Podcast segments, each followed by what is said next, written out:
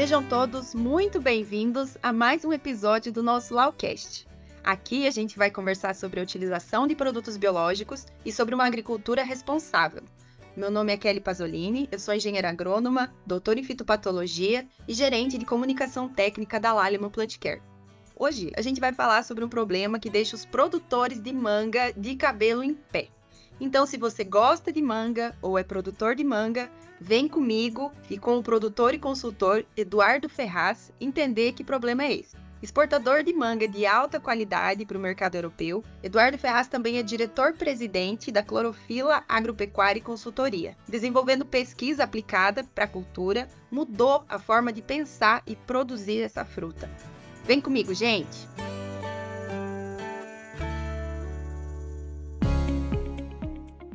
Vocês sabiam que o Brasil é o terceiro maior produtor de frutas do mundo, ficando atrás apenas da China e da Índia? E a manga é a fruta mais exportada pelo Brasil? Dados da Abra Frutas de 2022 consolidam manga, melão, limões e limas, uva e melancia como as frutas mais exportadas no ano. Em relação à produção de manga, só o Vale do São Francisco é responsável por 87% do volume de manga exportada pelo Brasil. Mas o produtor de manga enfrenta aí grandes desafios para garantir essa produção. Entre esses desafios, muitas pragas e doenças. E um dos problemas mais sérios enfrentados pelo produtor é a malformação floral, também conhecida como embonecamento. Mas agora eu chamo aqui o nosso convidado para contar mais pra gente. Eduardo, seja muito bem-vindo ao nosso Lawcast. Conta pra gente qual é a causa da anomalia da malformação floral ou o embonecamento na mangueira. Muito bom dia a todos. Obrigado, Lálimo, pelo convite. É sempre um prazer discutir assuntos importantes e que agreguem ao, ao produtor. Kelly, a malformação floral, o embonecamento ou embonecamento comumente é conhecido, ele é provocado, ele é causado pelo fungo fusário. Nós fizemos um trabalho de identificação e o fusário predominante na nossa região é o fusário tupiensis. É uma forma mais agressiva do fusário e que provoca prejuízos importantes na cultura da manga, tanto na fase vegetativa como na fase reprodutiva. As infecções elas acontecem durante a fase vegetativa, lesões provocadas é, por poda ou por alguma outra coisa na planta. O, o fusário ele sobrevive bem em restos culturais, no solo e tudo. Às vezes a, a, a infecção acontece durante a fase vegetativa e muitas vezes não é perceptível. Posteriormente, já na fase de maturação das brotações, há um momento específico também que aumenta bastante a incidência da doença, que os ramos ou as gemas começam a exudar um pouco de carboidrato pelas, pelas brácteas e isso atrai formigas. As formigas saem, saem do solo, muitas vezes carregando esporo do fusário nas suas patas, vão ao encontro dessa seiva adocicada que está exudando dos brotos e aí o esporo cai ali e muitas vezes desenvolve a, a infecção do, na, na, gema. Quando há brotação dessa gema, já há o desenvolvimento da doença provocando uma superbrotação, o que viabiliza a flor e essa flor não, não produz nada não desenvolve fruto. Além disso, há uma grande perda de reservas de carboidratos, porque a doença ela desencadeia uma, um distúrbio fisiológico na brotação, fazendo com que a planta direcione reserva de carboidrato para o crescimento dessa estrutura. Então, esse distúrbio fisiológico é uma espécie de câncer. Então, eu, eu uhum. sempre digo para os produtores que o, o desenvolvimento da, do embonecamento é como se fosse um câncer. Ele direciona, ele muda a fisiologia da planta e drena reservas importantes da planta para o crescimento do embonecamento. E a flor, a fruta que estivesse desenvolvendo próximo a, a, essa, essa, estrutura, ela, ela aborta, normalmente aborta. Então é uma doença bastante grave. Já pegando o gancho aí da gravidade dessa doença, Eduardo, qual é a incidência de embonecamento no pomar que você considera uma incidência baixa, média e alta sobre as consequências né, da, da, ocorrência dessa doença no pomar? Já se tem uma ideia das perdas que o produtor de manga tem em função do embonecamento? Porque às vezes o produtor até pode ter uma incidência elevada ali, né, e não, e não ter essa percepção do tamanho das perdas. Isso, pergunta bem, bem interessante, Kelly muitas vezes as pessoas não, não estão atentas a, a como avaliar de forma correta a, a incidência da doença. É, nós desenvolvemos um modelo próprio de avaliação na nossa, nossa empresa, onde nós monitoramos 100% das plantas. Quando nós fazemos isso, criamos um mapa da infecção, é, da, da, presença da infecção na, em todo o pomar, é, visando justamente desenvolver um modelo de controle mais eficiente.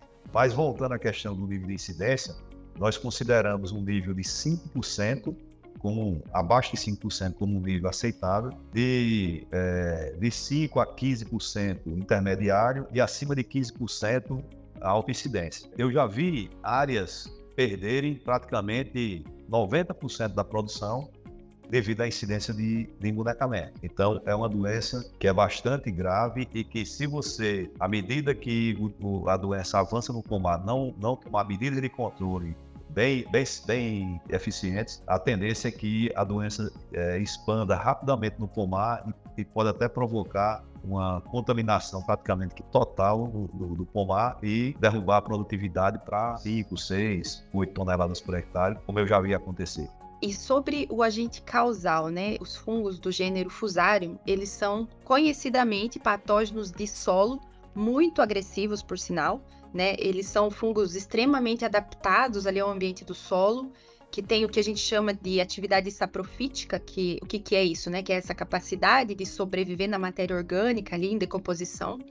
E além disso, além de ter essa capacidade de sobrevivência, ele também produz clamidósporos, que são umas estruturas de resistência, fazendo com que eles consigam ficar aí por longos períodos no, no solo. No caso da malformação da mangueira, que ocorre na floração. O fusário, ele também se mantém, né? A sua fonte de inóculo também é o solo, Eduardo. E se é do solo a fonte de inóculo, né? A fonte desse fusário, como que ele vai parar lá na parte aérea da planta? Nós, nós estamos fazendo uma série de, de, de avaliações para tentar entender melhor essa dinâmica. Há uma presença de, de fusário no solo e nós colocamos armadilhas ou coletores de esporos no ambiente, dentro de pomar, para é, ir coletando uma placa que fica dentro desse coletor e monitorando os esporos dessa, dessa doença, não só dessa doença, como de outras doenças também, como lasodiploide, alternária, antracnose, e para entender a dinâmica de como esse esporo chega na, na, na, superfície da planta e termina por infectar essa, essa planta. Uma das coisas que nós observamos é que durante o ano há uma flutuação da presença de esporo no, no.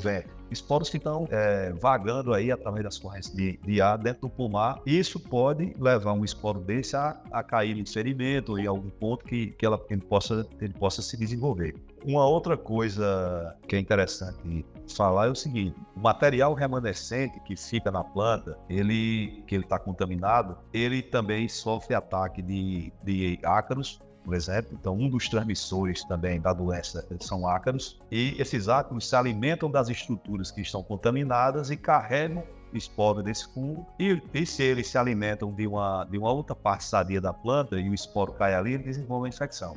Então, são, são diversas formas que nós estamos observando a nível de campo que fazem com que a infecção vá se disseminando na, no pomar. Uma coisa é o vento, nós já observamos presença de esporos no, nos coletores de esporos, principalmente em alguns momentos de, de clima, algumas janelas de clima, transporte através de, de esporos através de outras estruturas, através de formigas, gemas, que estão exudando carboidratos, e uma das principais é a disseminação através de contaminação provocada por ácaro, principalmente microátomo. Perfeito. E em relação a como manejar esse problema? Quais são as principais medidas de controle que o produtor pode se utilizar para reduzir o embonecamento? Uma das coisas importantíssimas é a, o controle cultural, né? É retirar o material contaminado das plantas, procurando voltar até 50 centímetros ou mais do material está contaminado, porque a infecção ela, ela desce de forma sistêmica através da, do, dos vasos condutores de seiva e ela vai descendo. Se ela atingir uma, uma parte mais baixa da planta, talvez seja necessária até uma poda drástica para poder eliminar a doença. Então, uma das coisas seria a retirada do material contaminado, de forma sistemática, em várias fases, tanto na fase vegetativa, na fase de maturação, na fase de florescimento. Então, isso seria uma coisa importantíssima. Uma outra seria é, a utilização de produtos de natureza biológica, como tricodermo, por exemplo. Nós estamos fazendo esse já uso dessa ferramenta já há um certo tempo. Aplicar tricoderma via sistema de irrigação, justamente para aumentar essa diversidade biológica e no solo e também é, o tricoderma tem esse efeito de competição com o fusário no solo, né? E isso diminui o potencial de inóculo a, a médio prazo, né? E a curto médio prazo. Então, se você junta todas essas medidas de controle, retirada de material contaminado, aplicação de alguns agentes químicos para também ajudar no controle, aplicação de tricoderma via solo e às vezes também até via, via foliar, é uma coisa que nós estamos tentando desenvolver, a aplicação de, de tricoderma também via foliar para tentar reduzir o potencial de inóculo no ambiente. Então, a grande pegada é redução do potencial de inóculo da doença no ambiente. Então, em você reduzindo esse potencial de inóculo, você reduz a capacidade da doença de contaminar as plantas e com isso você reduz a incidência. E você correlaciona essa alta incidência do embonecamento é, da manga na região do Vale você acha que isso pode estar relacionado com esse banco de inóculo do solo, talvez justamente em função desse material vegetal que acaba ficando na área? Sem sombra de dúvida. É, durante muito tempo, essa, o controle dessa doença foi negligenciado, não só aqui na, no, lado de São Francisco, mas em, em, em todo o mundo. Essa doença está provocando prejuízos sérios também no México, na África do Sul e outros países que também têm, têm cultivo de manga. E uma das práticas que se fazia anteriormente era podar esse material contaminado e deixar no solo. Isso aumentou o potencial de inóculo no ambiente e o resultado é um aumento das infecções ao longo dos anos. Perfeito. E em relação ao que você comentou, Eduardo, do uso do tricoderma como ferramenta para reduzir esse inóculo do fusário no solo, uma pergunta que a gente recebe com frequência é em relação à, à grande variedade de biofungicidas à base do gênero tricoderma no mercado, né? Queria ouvir sua opinião aí. Tricoderma é tudo igual? Não, com certeza não. Existem cepas que são muito mais agressivas que, que outras, e isso é, é visível no nosso entendimento. Na nossa empresa, nós procuramos, antes de utilizar um tricoderma, nós fazemos testes em vitro, justamente para testar a agressividade desse tricoderma frente ao fusário. Não só frente ao fusário, mas a lasodiploide, a alternária, a tracnose. E nós só aplicamos realmente as raças ou os, os produtos que tem no tricoderma que seja bastante agressivo. Então, é, uma coisa é a agressividade, outra coisa é a concentração e a estabilidade desse, desse microorganismo na embalagem. Então, de fato, há uma diferença significativa entre os, os tricodermas que existem no mercado. Isso é uma coisa importante a se dizer, porque muitas vezes as pessoas usam determinados, determinados produtos, não tem uma resposta interessante e depois fica a questão, a pessoa fica questionando, será que biológico funciona? Então, eu digo a vocês que funciona. Agora, existe uma diferença entre produtos e isso, essas diferenças são bem bem, relevantes. Para o produtor que está ouvindo a gente, que está iniciando agora, né, ou com vontade de iniciar o uso dos produtos biológicos na sua área, como que você recomenda a utilização de biofungicida? Se seria apenas uma aplicação? Qual a, as melhores épocas para aplicação? Pensando aí que a gente está falando né, de áreas irrigadas. O uso de, de biofungicidas, de, de produtos biológicos de uma forma geral, ele tem que ser é, pensado dentro do manejo da cultura de uma forma inteligente. Muitas vezes, no momento que você está usando um químico, é, nem sempre é interessante estar tá usando biológico. Então, nós, no caso do, da cultura da manga, nós estamos desenvolvendo um protocolo de aplicações baseado no, nas estratégias que nós, de controle que nós fazemos. Então, em um determinado momento, nós utilizamos produtos químicos. Posteriormente, depois de um certo tempo, iniciamos com biológico. E quando iniciar com biológico, no nosso caso, nós estamos identificando as janelas de aumento de esporo no ambiente e vamos fazendo aplicações de produtos biológicos de forma sistemática durante várias semanas para reduzir o potencial de inóculo da doença no ambiente. Então, esse, esse é o grande objetivo do trabalho biológico na cultura da manga. Não é fazer uma aplicação e esperar um grande resultado. O grande resultado vem com as aplicações de forma gradativa, objetivando redução do potencial de inóculo no ambiente. Uma vez que você consegue a redução do potencial de inóculo, a probabilidade das, das infecções acontecerem são, são bastante reduzidas. Né? Esse é o ideal para todos nós. E a gente pode até somar ao sucesso dessas aplicações de biológico o fato de as áreas serem irrigadas, né, Eduardo? Que cria um ambiente ali muito favorável ao estabelecimento e desenvolvimento dos agentes de biocontrole no solo. Você havia comentado anteriormente desse trabalho que você fez com a aplicação aérea de tricoderma, certo? Eu gostaria de saber se o que vocês têm observado né, com, essa, com essa aplicação e em que momento ela deve ser feita. É, na cultura da manga, nós estamos fazendo as aplicações durante a fase de maturação das brotações, onde nós não, não aplicamos mais, mais produtos químicos. E justamente é nessa fase onde a planta acumula mais carboidratos e que começa a exudar carboidratos através das genes. Então, nesse momento, às vezes o, a formiga transporta esporos do, do, fusário ou esporos que estão no ambiente, caem nessa gema e desenvolvem o, o, a infecção.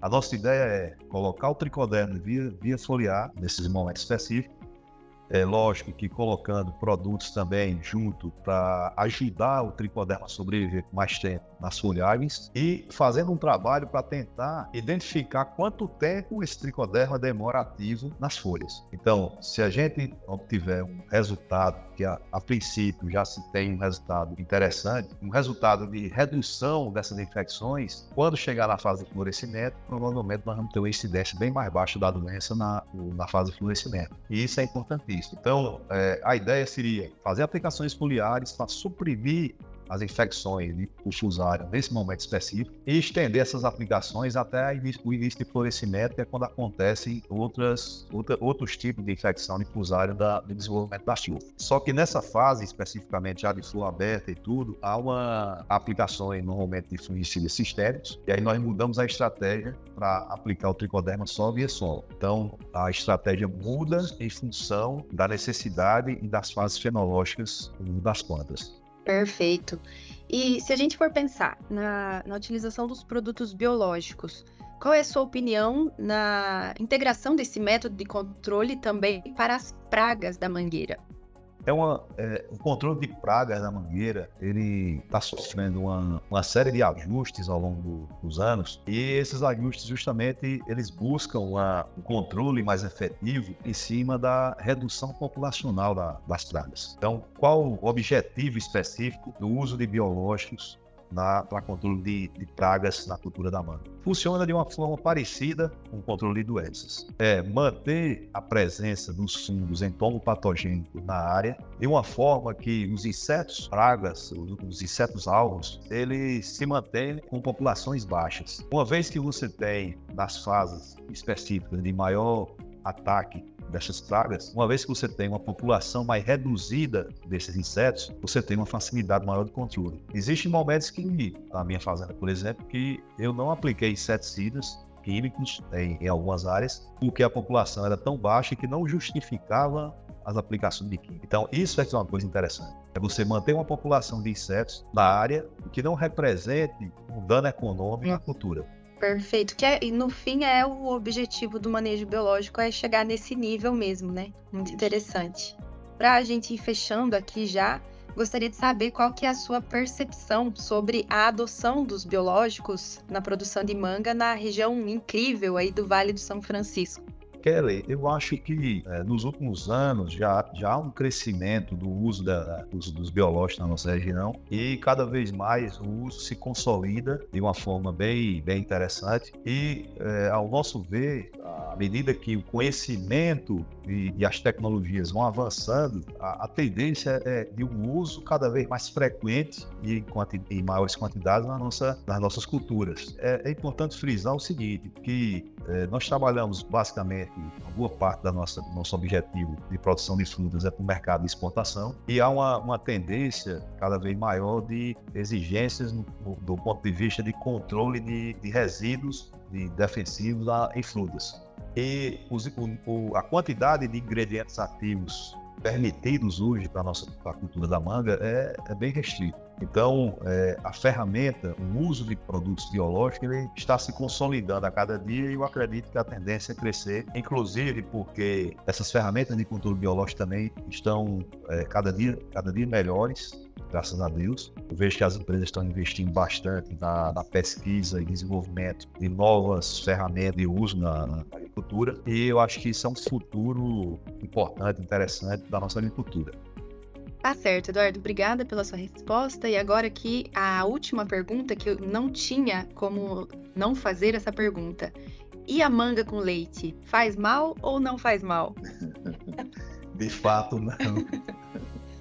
De fato, não, não faz mal. Se não fala? Faz. Não, não faz mal. Esse mito foi criado na época. Os escravos queriam comer, queriam comer essas frutas e eles tinham uma cota de leite que eles recebiam e tal. E, e os, os, patrões não queriam que eles consumissem toda a fruta, porque eles acabavam com a fruta, né? Com tudo. E, e aí o, o, o, inventaram esse mito justamente para as pessoas terem medo de comer de comer a fruta, de comer manga e tomar leite. E aí isso se perpetuou ao longo do, ao longo do tempo e as pessoas, algumas pessoas ainda, ainda acreditam nisso. Mas já, já diminuiu bastante essa questão. Aí é, existem pessoas que fazem vitamina com manga, botam leite ou então whey, batem com a fruta e tomam. E é, é, é muito bom. Eu como manga todos os dias e nunca deixei de tomar, de tomar leite, estou aqui vivo. então pode tomar sim, manga com leite, não vai fazer mal. Muito interessante a história, não sabia não. Bom, vai ficando por aqui então nesse episódio. É, muito obrigada, Eduardo, por, por participar aqui do nosso Lawcast, né? Compartilhando aí com a gente, são mais de 30 anos de experiência, né? No cultivo da manga. Então, muito obrigada pela sua participação. Por nada, eu que agradeço. Obrigado a vocês e parabéns pelo trabalho que vocês estão fazendo na agricultura do Brasil, desenvolvendo é, ferramentas de controle biológico de, de alta eficiência e acredito que cada vez mais a tendência é melhorar. Então, parabéns pelo trabalho de vocês. Muito obrigada. Pessoal, o nosso episódio vai ficando por aqui. Muito obrigada a vocês também, né, que estão nos acompanhando.